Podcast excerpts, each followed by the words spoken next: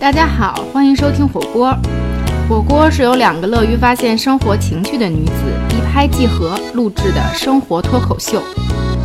我们的话题包罗生活方方面面，我们的宗旨是把生活中一切有趣的话题做底料，用嗨聊煮成热气腾腾的火锅。如果你正在上班挤公交，下班堵车，白天无聊，晚上睡不着，欢迎订阅我们的节目。我是主播荒木希，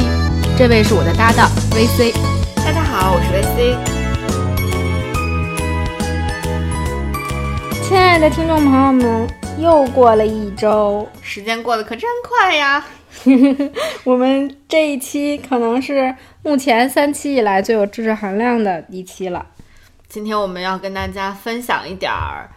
嗯，正经事儿，对，特别有知识的内容，好学生的内容。嗯，我们今天要分享的是关于读书的事儿。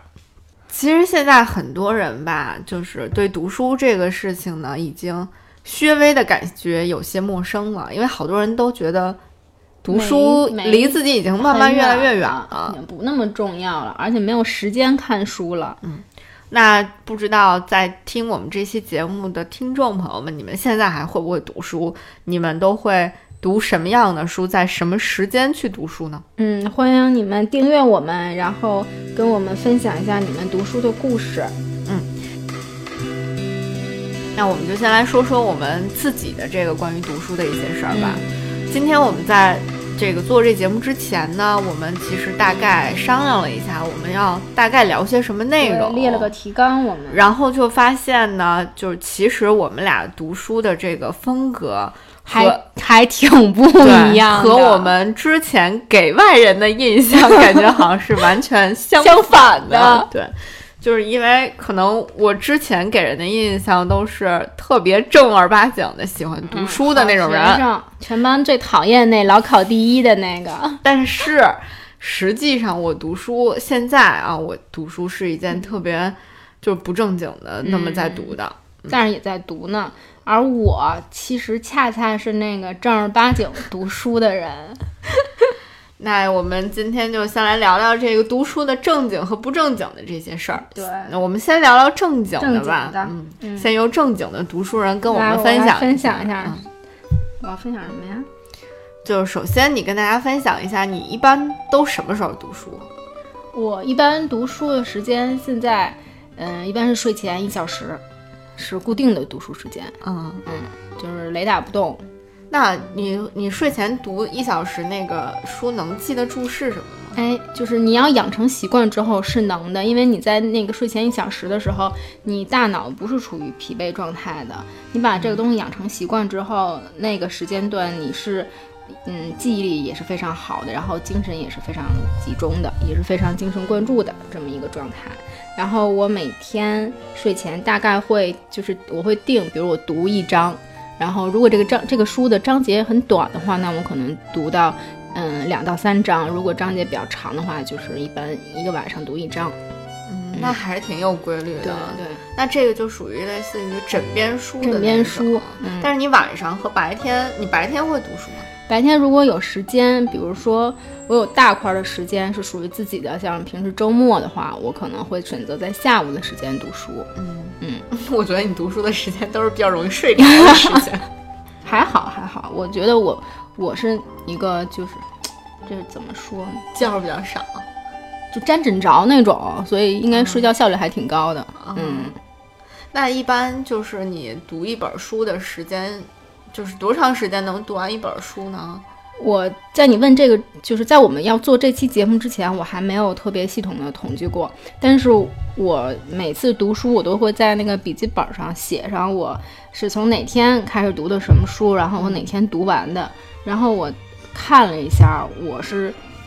我七月份和八月份分别读了四本书，等于我大概是一周会读完一本书的速度，所以我读书算是很快的。对我之前就发现这个读书效率这件事儿，你还是真的挺厉害的。嗯，但是也有一个问题，就是我我读书快，然后但是我不一定像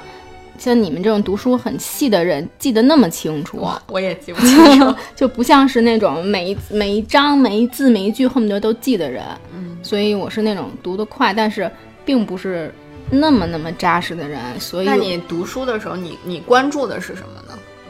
我有的时候看你读什么书，比如说你读小说的时候，我可能会更被。故事情节所吸引，嗯就他给我带到哪儿去了。然后在读侦探类书籍的时候，我可能就会想，哎，为什么剧情跳转了？然后这个人到底是怎么样？会在角色里。然后如果你在读散文呐或者非虚构类的时候，就更关注于他想阐述的东西。嗯嗯，那你一般读什么比较多？什么都有。我读书特别杂，就是我选书并不是非常就是按照就有只有一条道路那种，我是。会看各种各样书的那种人，那你选书，就比如我买这本书，你的标准是什么呢？就我为什么要买这？我有的时候是关注于作者，比如说一些我非常喜欢的作者，我可能就是想把他所有的书都收集起来，嗯，然后就来看。然后有些就是看他这个，其实我并不知道这书到底是什么内容，但它包装非常好看，我可能就被吸引了。我想知道它这芯儿里面到底写的是什么料，外面那么好看，嗯。然后也有时候就是非常欠的，就是买一些嗯不太喜欢的人的书，想看看他们 就是修养到底如何。然后抱着那种批评的态度 然后也会选择世界名著这类的，嗯，就比较杂。那你这个读书习惯是从什么时候开始养成的呢？嗯，我觉得是小学的时候，就在我上小学的时候。有一项作业，寒暑假作业叫读书笔记，就是你要选你读了什么样的书。我记得特别清楚，就有一年，然后要选书的时候，我爸带我去了新华书店，嗯然后呢，就二话没说给我拿了一本书，就要结账带我走。我一看那个书的名字叫《钢铁是怎样炼成的》，我就整个人都呆在那儿。然后我觉得好不容易来一趟，不能就这么走了呀，我就开始转。转的时候，我就发现了有一有一个区域叫世界名著区，嗯，然后那个区里面基本上就全都是小说类的书籍，然后就被深深的吸引住了。然后我第一本就是第一本世界名著的启蒙是简奥斯汀的《傲慢与偏见》，然后从那个时候开始，我就觉得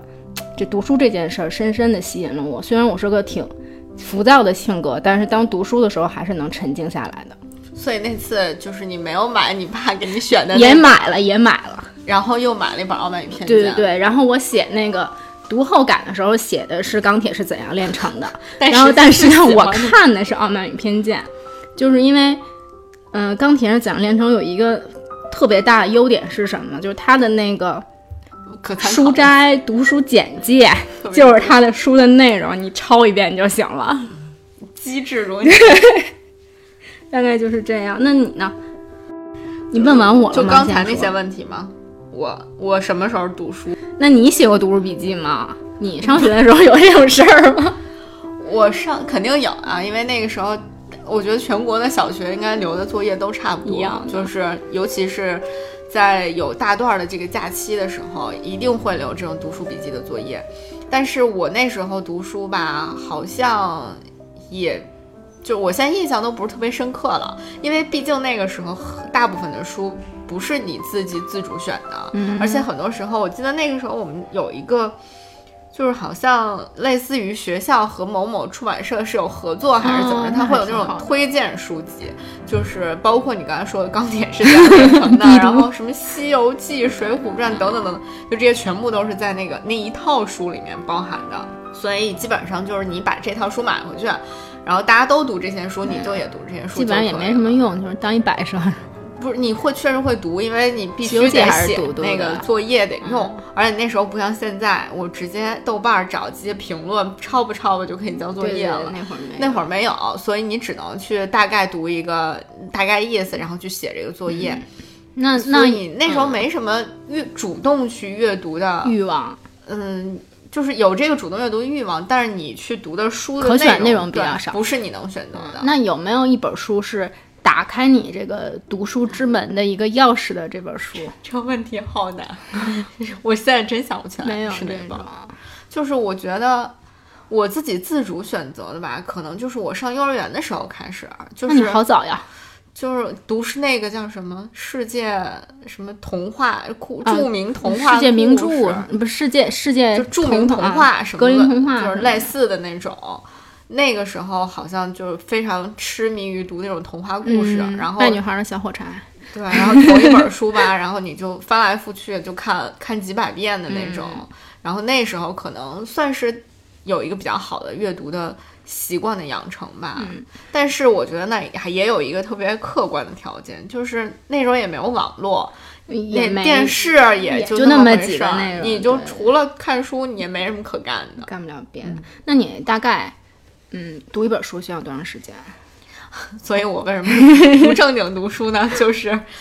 我是那种可能会同时看好几本书的，嗯然后就可能我因为我基本上我的阅读时间不是在睡前，我睡前基本上没法看书，就看可能两页就睡着记不了。住。嗯我基本上的阅读时间是我通勤的时间，就是在地铁上、公交上的时间是我的阅读时间，所以就大家也知道北京的这个通勤状况，我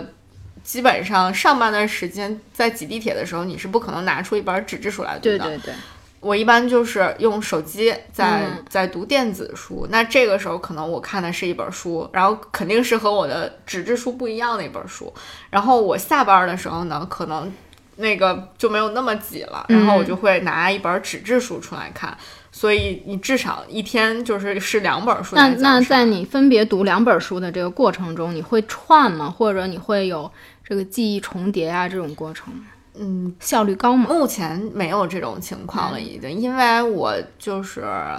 我已经很久都不看那种小说之类类的这种书书了，因为它的情节就比较连贯，我的这种阅读时间就。就让我就是一方面也对那个小说呢没有太大的兴趣嗯了，然后现在就可能多更多的看一些比如非虚构类作品或者是一些社科类作品，嗯然后它就一章只是阐述一个问题，问题然后你看完了这章就结束了，嗯，大概是这样。嗯我记得我是之前六七月份，我不是就是出了趟差，去了趟阿拉伯世界，嗯然后我回来之后就对那个世界文化产生了非常大的兴趣，因为我以前好像没有涉猎过这个民族和这个地区的一些内容。然后我回来之后就找出来三本书，然后现在已经看了两本，还有一本马上就要看。就第一本是我买了那个《黑棋》，它是讲 SS 这个事儿的，然后这个整个的过程啊，然后。嗯，包括这些头目们怎么被被抓到，然后怎么被击毙的这个过程，在那个书里面阐述的非常非常清晰。它也算一个非虚构类的新闻类的书籍吧，它得了普利策奖，所以这个挺推荐给大家的。然后紧接着我就把那个穆斯林的葬礼给看完了。嗯，那个还很经典。那个是很经典，但是虽然那里面的情节啊，就是现在评价也是褒贬不一，因为那些人物我看完之后，我觉得其实人物性格并没有完全的展开，有一些内容你会觉得，呃，有很大的反转的感觉，就人物性格怎么突然在，呃，几章之后就完全翻天覆地的变化，嗯，但是不够。对，但是它不乏是一本比较，就是对于穆斯林这个民族来说非常经典的一本书，我觉得也非常好看。嗯，然后我看了一下我这两本书的这个读书时间，我看《黑棋》大概是四天看完的，然后挺可怕的是，我看《穆斯林葬礼》也用了四天的时间。嗯，对，就这个，为什么觉得可怕呢？因为它挺厚的，其实。啊然后，但是穆斯林葬礼我我选择的是呃 Kindle 上的电子书来看然后我没有选择纸质书，因为它有点厚，平时携带不方便。方便嗯，像这种比较吸引人的小说，我可能也是会上下班的时候不开车的时候，在公交上会看。嗯，对，我觉得阅读速度这个事儿，其实跟它的内容和你对它书的兴趣其实密切相关。对对对，我觉得我我读书效率的巅峰就是在我读《哈利波特》的时候，那真的就是，首先我我看的时候，那个可能已经出了四本儿吧，嗯然后我就把这四本儿就是读完一本儿买一本儿，读完一本儿买一本儿，然后基本上就是我去买完回来就开始看，然后不吃饭不睡觉的就看，看完了之后就再去买下一本儿，包括到后来出一本儿买一本儿。就是你基本上真的就是一天时间，然后那么厚，包括到五六七就是特别厚的时候，你还是会就是这一天的时间，你大概就肯定把它就看完了。但是我就觉得，我看《哈利波特》的时候，我觉得它这个出版物有一个非常致命的问题，就是它它的那个高度啊，完全超过了教科书的那个大小，不习惯。所以你在看的时候，你没办法在上课的时候就把它藏在你的教科书里面，你就只能搁在你的腿上来看，那就大大提升了被老师发现的可能性。所以以后就只能周末在家 赶紧用一天的时间把它看完。那真的是太好看了，看《哈利波特》的时候真的是废寝忘食，就是什么都可以不干，我就在跟哈利波特在一起。嗯，所以我觉得其实就是很多人读书，或者是主动也好，被动也好，都是在呃大概十几岁之前的这段时间，然后等到大家上了大学，就是除了完成必须要读的那些书目之外。就是至少在中国的大学生里面，就很多人就已经不会再读书了。对，因为没有安排你就课余的阅读的东西，然后你写论文，其实你真的参考的东西非常少。对，以至于当你大学毕业或者是研究生什么更高的学位毕业之后，你也不会再去主动的去读书了。对于很多人来说，就是我干嘛要读书？读书到底？对我来说有什么用啊？浪费时间。嗯，但是我亲身的感觉，我真的不觉得读书是件浪费时间的事儿。相反，在我的工作中也好，跟朋友们聊天的交谈中也好，其实你从书里面获得的，哪怕是你读过这本书这么一件体验，其实都是值得你跟大家分享，同时也会让人觉得你其实是有一个文化底蕴的人。嗯，我觉得这个东西是一个潜移默化的东西吧，而且。呃，事实上是在于，呃，有的时候人需要有这个阅读的时间来跟自己和另外一个世界相处一会儿。这个时间，对，就因为我们生活的环境非常的有限，你接触到的东西、事情也很有限。但是读书其实是给了你一个很好的途径，让你去走出你这个小天地，去迈向更大的一个天地，去看看。不同的国家啊，不同的人们，甚至是不同的次元里面的人都在干嘛？我觉得还是挺有意思的。而且一本书的形成，它写从写开始构思写到写完，其实它包含了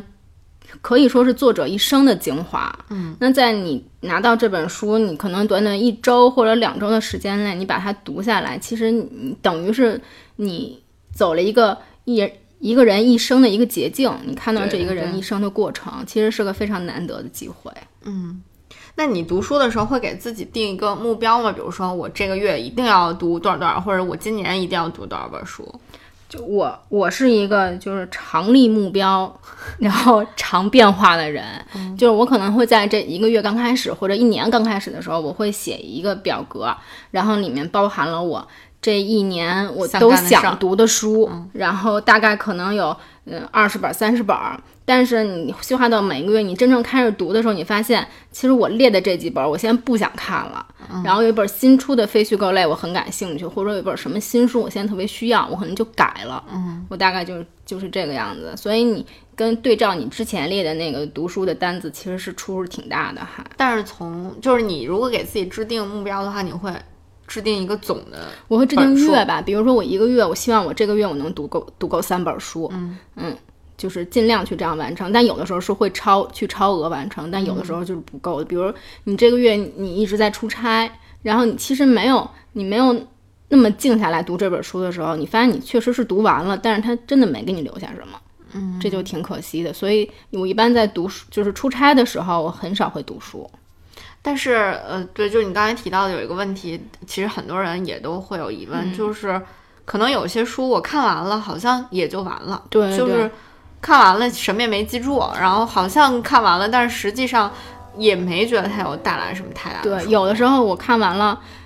嗯，比如说我举个例子，就像。我之前读过那个加西亚马尔克斯的《霍乱时期的爱情》，它也是挺长的一个。然后你刚开始读完那一周，你会觉得你就被萦绕在这个这个气氛里，这个特别漫长的一生的这个爱情的这种感觉里，你甚至会就跳不出来。但这一星期过完之后，这事儿好像就没了，你甚至都想不起来你当时他在某一章节里面有哪个情节、哪些话是非常非常吸引你的。然后你甚至已经忘了当时那个就是你被这种爱情。情萦绕的时候那种感觉。所以我觉得，其实读书读完之后写读书笔记是件非常重要的事儿。嗯我不知道你有没有写读书笔记的习惯。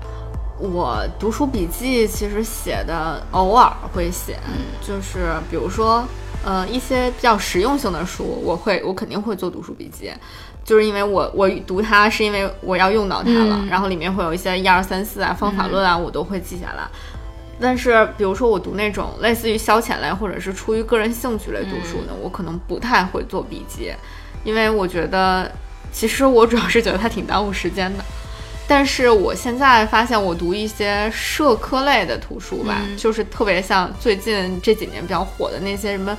人类简史》啊啊，时间简史啊就所有的这些书的时候，你会发现你你做笔记还是就很有好处的，嗯。不然的话，它里面的这种线索的梳理啊什么的，嗯，对信息量太大，你是没有办法一下把它吸收下来的。所以还是做读书笔记是一个很好的帮助你去理解和消化的一个过程吧。嗯，嗯，但是其实有的时候就会偷懒儿。对。那你你读书的时候，你会嗯在书上做笔记吗？比如说你拿那个马克笔在上面画或者贴条什么的。我现在会，但是我之前是不会的。之前我大概从，就可能从小养成的习惯，嗯就是小学的时候保持完整性。要保证你书本的整整洁所以我基本上就不会在那个书上写写画画。嗯但是后来我大概上大学之后吧，我觉得那种就是上面有笔记的那种书，就看起来特有感觉。嗯然后你把它放在书柜里，然后什么时候拿出来读的时候，你能看到它那个里面的一些标记，嗯就至少证明你读过它。对然后甚至是有的时候我会在上面写几句。感悟。当时对当时的感受啊什么的，然后你再拿出来读，就觉得还挺有意思的。对对对，这个我也有这种感同身受的感觉，就我也会在那个书上画画重点，然后写一些当时的感悟。然后有的时候，他这个写感悟，我第一个出发点是我得证明这书我读过，嗯，这得是我的书，我得留点 印记。对我，我会在上面写写画画。还有一个就是，当你读完这本书，你给它放到重新放回你的书架，若干年之后，你可能再拿起它，它翻开的时候，你曾经写过的这些话，然后标过的这些，嗯，你曾曾经认为是重点的，然后你再翻过头来，你也也许你这个当下会觉得啊，就是找到了你曾曾经当时那个感受。还有一个可能就是，我操。我是疯了吗？我为什么对这句话感兴趣？或者我当时是怎么了？就是会写出写出这样的读后感，你会发现这是你思想成长成熟的一个过程，对就是你能亲眼看到自己成长，这个还挺有意思的。对，这还挺有意思的，我觉得就是，嗯，所以就是我觉得。现在很多时候读电子书的时候，嗯就其实有点儿可惜，就是你没有办法去在那个上面写写画画对了。虽然它也有各种让你标记，标记然后什么有笔记加添加笔记，但是那种感觉和你真的画在那个书上的感觉还是挺不一样的。对，还有就是翻页感，就我我为什么嗯很少用这种电子类读物？就第一个是我觉得我受不了长时间的看着这种电子屏幕，因为你读书还是一个专注的过程，其实你就一直在看着这种电子屏幕，你会真的是感觉很疲劳、眼干，我会有这种特别明显的感觉。然后，所以我现在仅有的一个电子类的读物就是 Kindle，嗯嗯。然后它对我来说是最能还原读书感觉，就在你没有办法拿一本很厚的书的时候，选择 Kindle 还是很好的，我觉得。嗯但是我觉得 Kindle 有一个问题，就是它不像一本书，比如你看到第一百页的时候，你突然想起来，哎、第二页的时候好像有一个什么什么什么什么事儿，我就嗯，想赶想翻译一下那个，呃，就是你可能你除非你能完全非常精确的记记住那个是在第几页，然后你可以。选翻转到第几页，但是好多时候你是找不到那个页的。如果它的那个目录当中，就是做的那个电子目录当中没有非常细的，比如说一点一点一对它，没有给你那个链接，对，你你就跳不。到上面，你就要啊疯狂的要翻几百页之前，然后它它在。底下会有一个那个，你长时间按底，就是最下部它有一嗯个小的检索条会出来，你可以这样滚动，但是但是你你其实也滚不到你想要的那一页。对，这就很很麻烦这个问题，所以希望这个各大出版商在做 Kindle 书的时候，可以把这个目录做的细致一点。然后我们其实读书面对还有一个非常大的问题就是，买书如山倒，看书如抽丝，就特别爱买，一有什么书，哐哐往那个购物车里搁。但回去发现，我靠，且看呢，就是我。我在之前还在豆瓣上加入了一个小组，就叫“买书如山倒，读书如抽丝”小组。就是，而且现在有很多像亚马逊呀，还有京东，经常会对满满多少，然后减多少，你就觉得，哎呀，我现在不买就亏了。对对对，其实朋友们冷静啊，他老有活动，真的，一星期好几次，亏不了。所以就是面对这种情形，你有什么好办法吗？我没什么好办法，就是先买了再说。就是我觉得，嗯，我是这样，在他做活动的时候，比如说。眼最眼前最近的这次，我那天刷京东，我发现它有一个读书的活动，是满一百送五返五十。你说对我这种贪便宜没够的人，怎么能放过五折？我在这个时候我会选择，就是我平时特想买，但是这书特贵，然后扪心自问了好久，它确实没什么用的书，我一般会在这个时候买回来。就比如这次，我就把那个《山海经》跟《山海经》有关的给买回来了。对，我对《山海经》里面这些就是这精怪故事还挺一直都挺感兴趣的，然后我就想抽时间的话好好看看这个《山海经》的故事，嗯，然后我还把那个达芬奇的笔记也买回来，就是你知道我是一个超级达芬奇铁粉，就非常喜欢这个人，非常爱这个人，嗯，所以就关于他的一切也都非常贵，我也会选择在这个时候买，但买完了你这种书。我就不会那么老老实实的，就是一张一张的在看，我可能就会先看目录，然后某一对对对某一些内容是我当下这个时候比较感兴趣，那我们就抽章节看，看完之后做好标记就 OK 了。然后下次你可能再选择其他你没看过的，我说这样来看。嗯，对，我觉得确实是有的时候，所以为什么那个。就是亚马逊那个心愿单那个功能特别有用，就是你会有的时候觉得，哎，这书我挺想读的，可是我现在好像也不是特别的需要读它，我就把它放在心愿单里面，等到碰到有活动的时候我再买它。对对对，是这样的。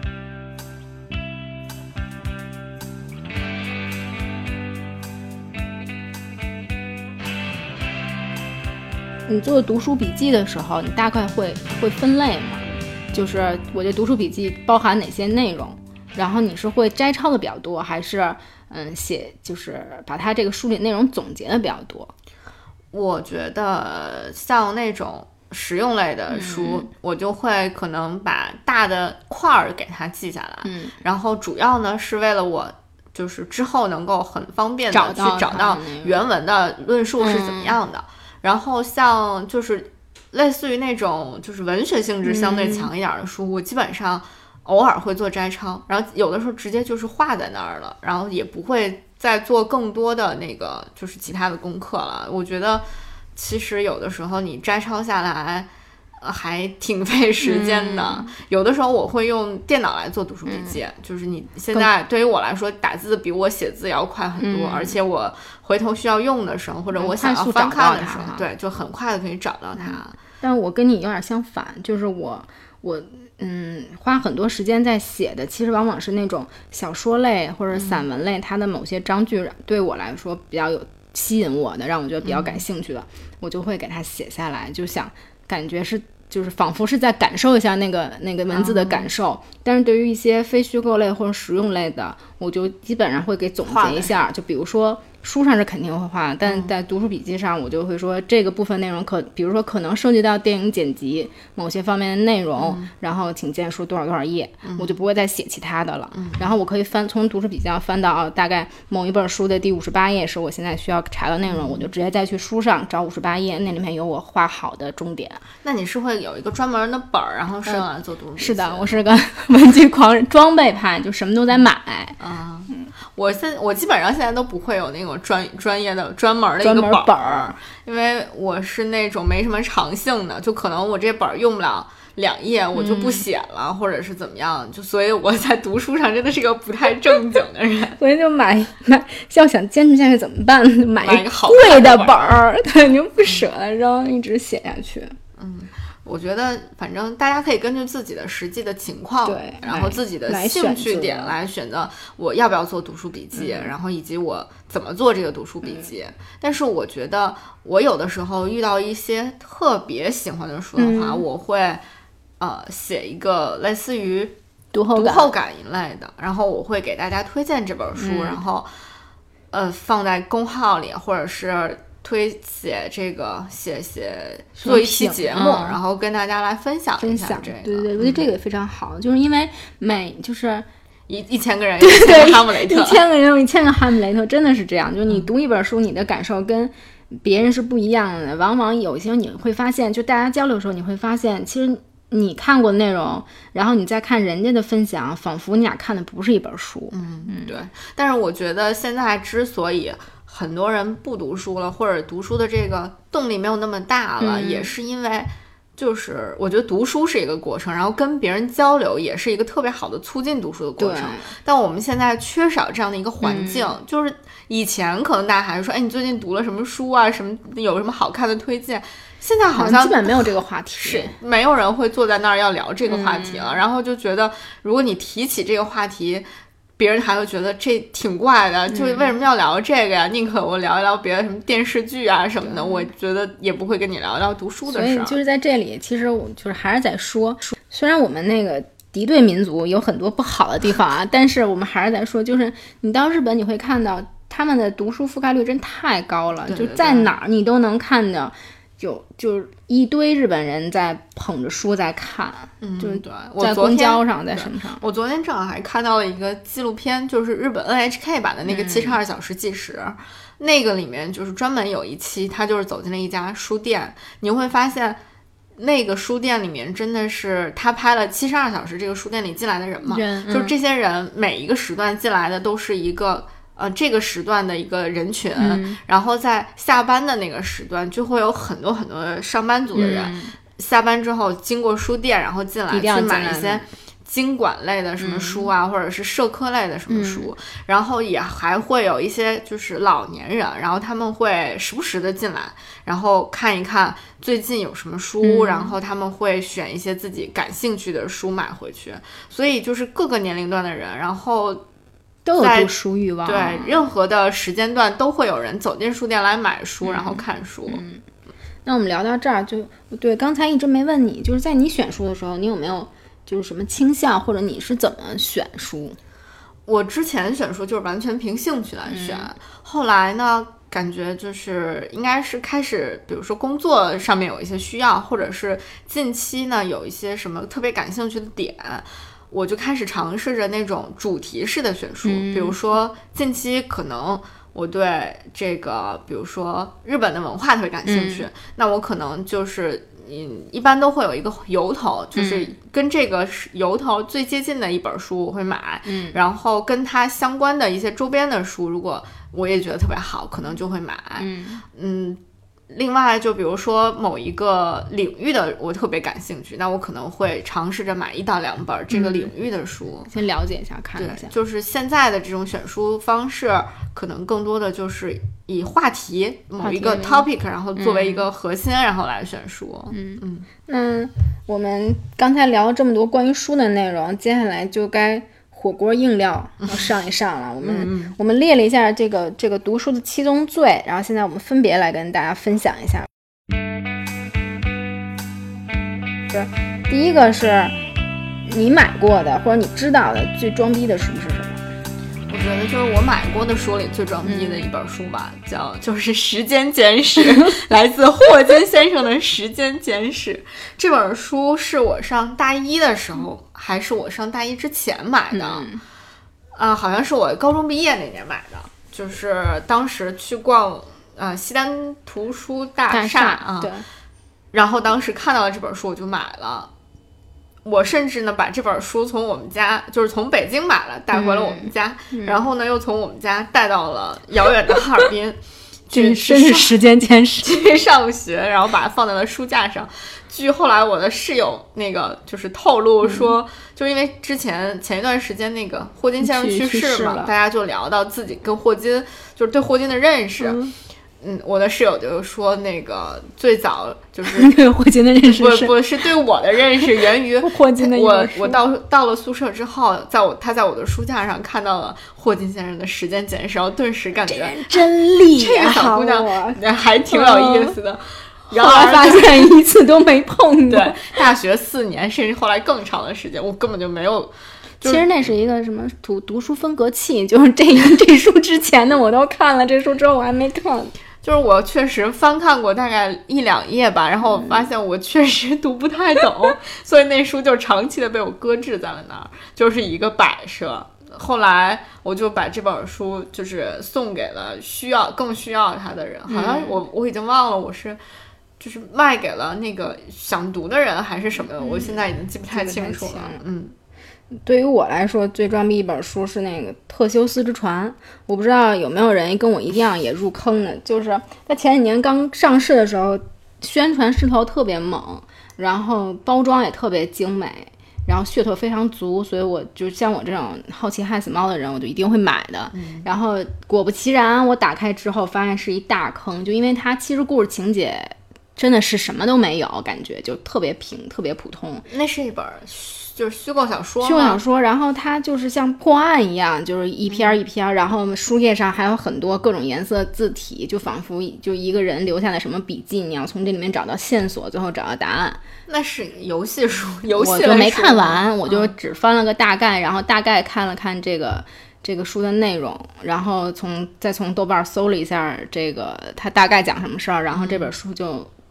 就消失了，我就啊。忘了我给搁哪儿了，啊，现在找不到了，现在找不着了。对对对。我觉得那本书的封面就非常的唬人，它是一个全黑的封面，然对后有一大大的不知道是什么内容，上面写一个大 S，然后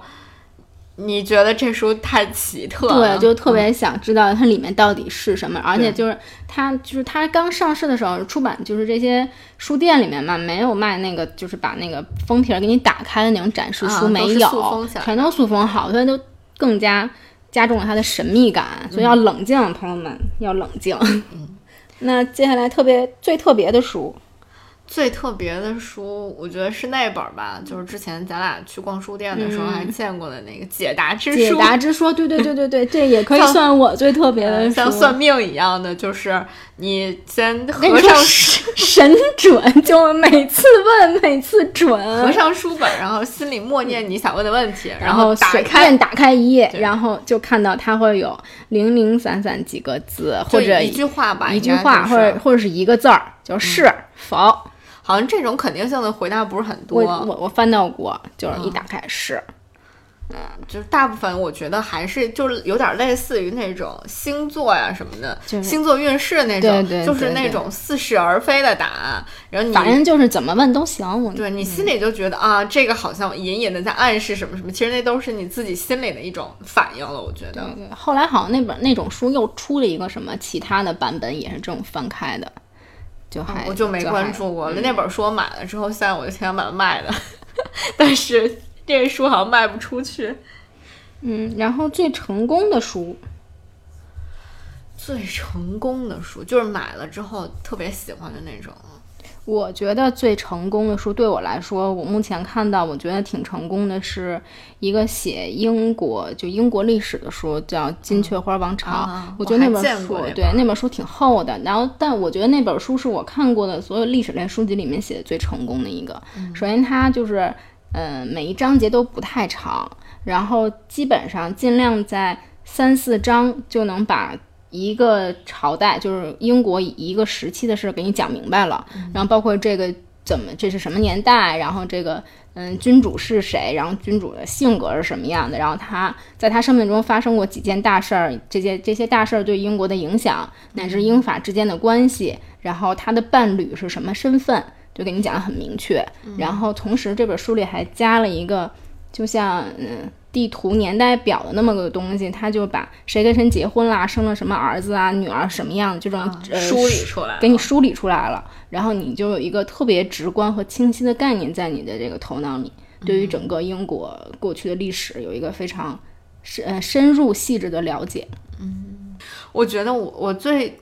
就是读过最买过最成功的书吧，应该是我从就是台湾买回来的好几本书，就是有我自己买回来的，然后也有朋友从那个台湾玩的时候带回来的书，就是因为这些书可能由于各种各样的原因没有办法在内地成功出版。行了，朋友们，你知道他要说什么了是吧？因为有审核的关系，我们就啊，你们懂。但是我还是要把这两本书推荐给大家，一个是就叫《野心时代》，嗯，那个是一个呃《New Yorker》的记者，对，那是我帮你带回来的，对对对，感谢一下，呃，写了一个关于。对于中国的观察吧，虽然当然里面会有一些略施偏颇的细节的部分，但是从整体上来说，我觉得它是一本写的特别好的书。另外一个就是呃，另外一位 New Yorker 记者 在中国的观察，但是他是被更多的中国读者所知道的，就叫他的英他的英文名字叫彼得海斯勒，嗯，然后他的中文名字叫何伟。他写的那本《甲骨文》，甲骨文，嗯，对他其他的几本书可能内容相对来说比较温和一点，所以大家都应该看到过。但是《甲骨文》这个一直在国内没有办法出版。呃，当时我是有一个师妹从台湾，呃，就是交换生回来之后带回来。甲骨文其实我觉得真的挺值得看的。对，我觉得它就是怎么说呢？会让你对于整个你所你以为你很熟悉的这个国家，你熟悉的这个民族有一个完全不同的视角的理解和解读。所以我觉得，对于一个呃国外的记者，他能够对中国和中国的文化有一个深入对有这么深入的理解和就是比较公正的一些判别，我觉得还是挺难得的。对，就是我们看到到底是不是他真实的样子。对吧？你可以从另外一个人的视角来了解一下。嗯，那最失败的书，最失败的书，我刚才回顾了一下我读过的这些书里面，最失败的书应该是我在青春年少的时候读过的这个郭敬明同学 写的那些书。我我现在在想，我都不太明白，我当时花了我知多少，是吧？我其实倒还没太读过他的那那些书。我就是可能读过他出的那些杂志啊什么的，最小说之类的，我都不知道我当时为什么会花钱去买那些书。现在想起来，感觉想看看到底想交了智商税。我认为最失败的书是一切情感类分析书籍。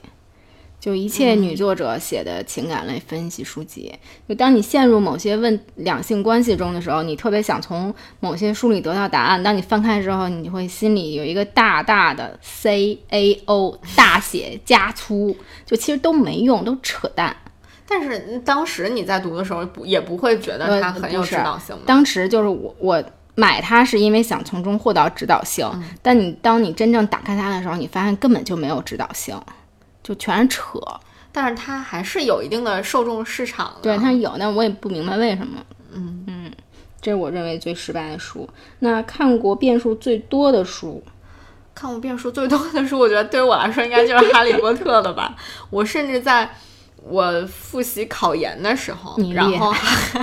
还把那个第七本，就最后一本《哈利波特》，就是用一晚上的时间又看了一遍。就是我觉得减压，它是一个。我我甚至都现在都想不明白，就当时我可能通过读了那一遍《哈利波特》之后，能得到我内心得到了很大的鼓舞和那个振奋的感觉，就挺神奇的。一个我从初中开始读的书，然后还读到你大学毕业要考研的时候，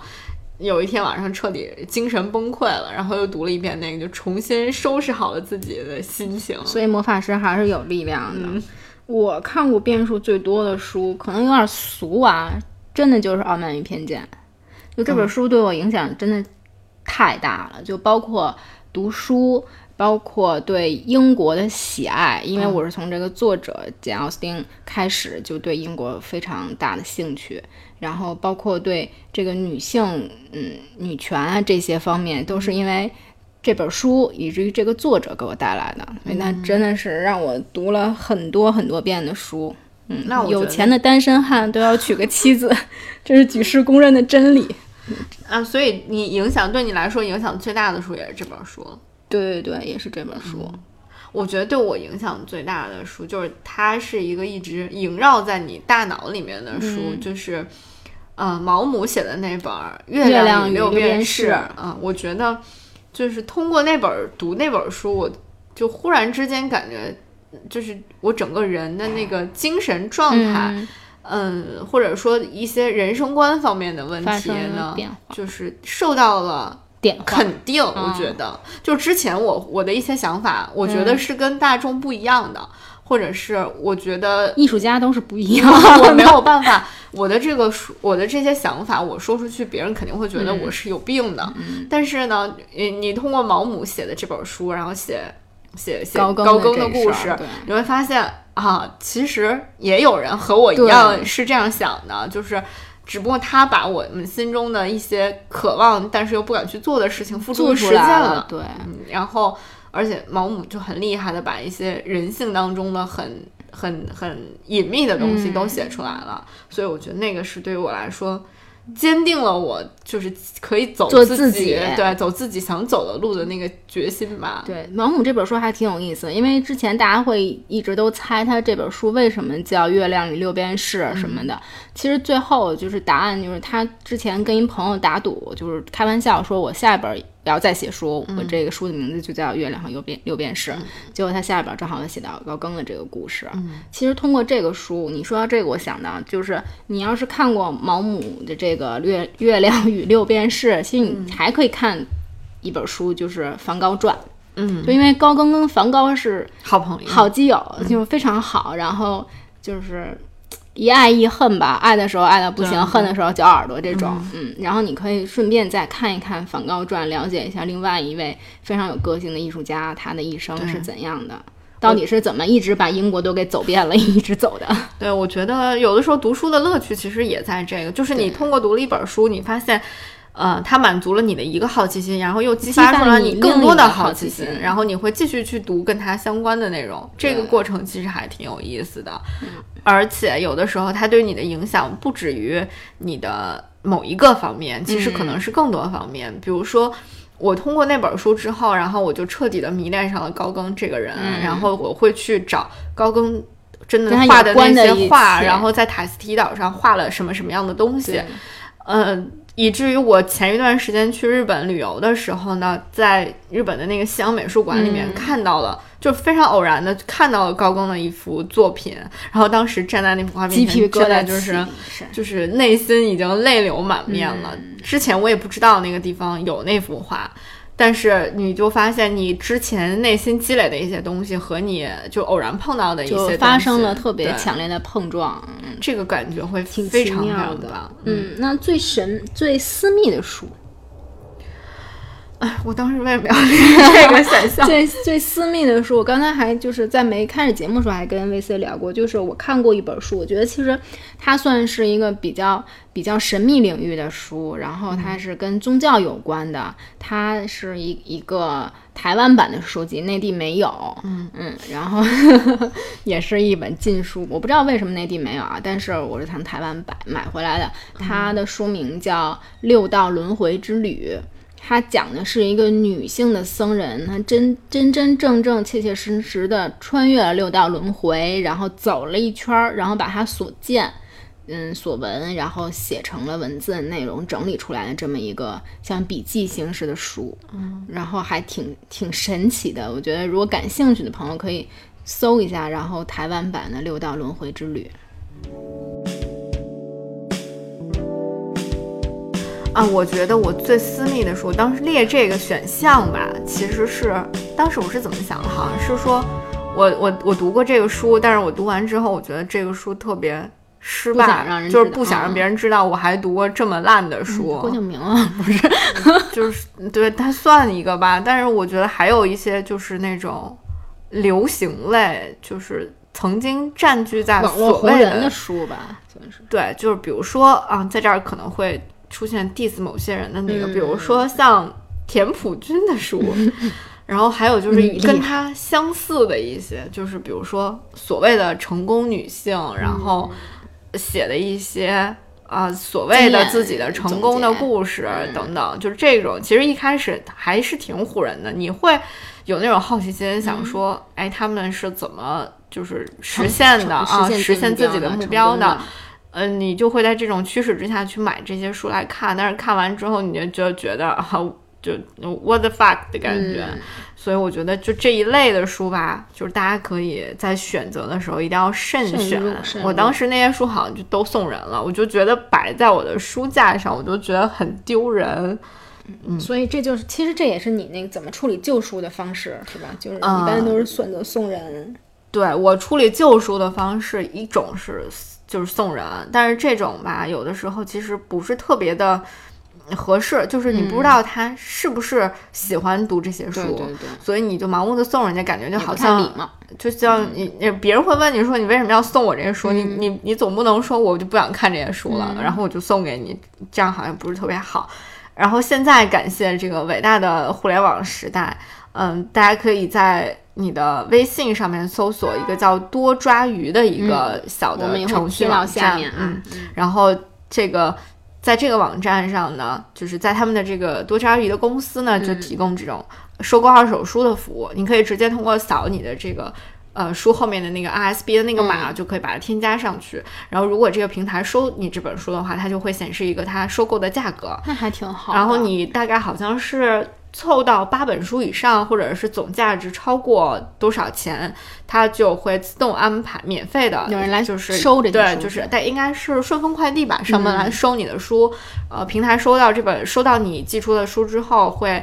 核对一下，如果没有问题的话，就会把这些相应的书的价钱就返给你。哦，那还真是挺好的。然后你可以用这些钱，你可以提现，也可以在他们的二手书平台上继续买买其他的人的二手书。我还挺有个怪癖，就是我一直都不舍得把我的就是旧书也好看过的不喜欢的书也好处理掉，就我就特舍不得，我就老觉得每一本书都是有生命的，你要给它扔了就会怎么怎么样。主要是有地方能搁得下，因为我就有时候搬家什么的，嗯就你没地儿搁那么多书了。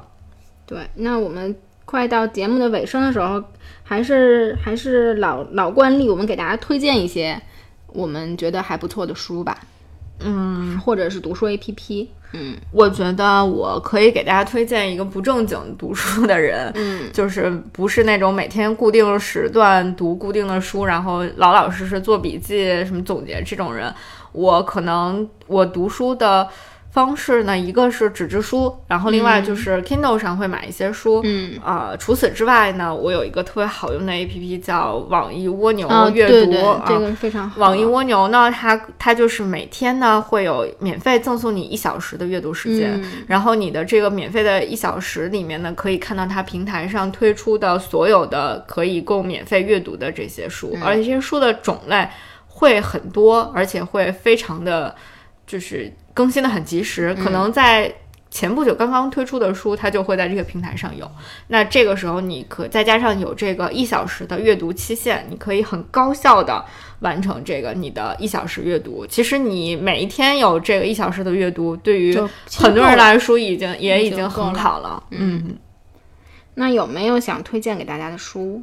嗯，推荐给大家的书，我觉得刚才那两本儿算是吧。然嗯后最近可能在看的书。因为我最近工作的原因，然后在看很多跟人的身体健康方面嗯疾病方面对面，各种有关系的书，我觉得想给大家推荐一本儿，就是应该之前也很推荐过很多，对《重病之王》《癌症传》，我觉得这是一个，就之前我们国内也有很多人写这种。关于疾病方面的书，但是《癌症传》这个书真的是就是有历史的纵深感，然后有典型人物的故事，有那种波澜壮阔的那种呃叙事感等等，是一本儿就是无论是从知识价值上来说，还是从文学价值上来说，都特别值得去阅读一下的书。对嗯然后我要在这里给大家推荐一本儿，就是嗯讲医生这个群体，对吧？也不是这个群，讲医生的故事的书，它叫《当呼吸化为空气》。嗯，它是讲一个神经外科医生，然后在得知自己患了癌症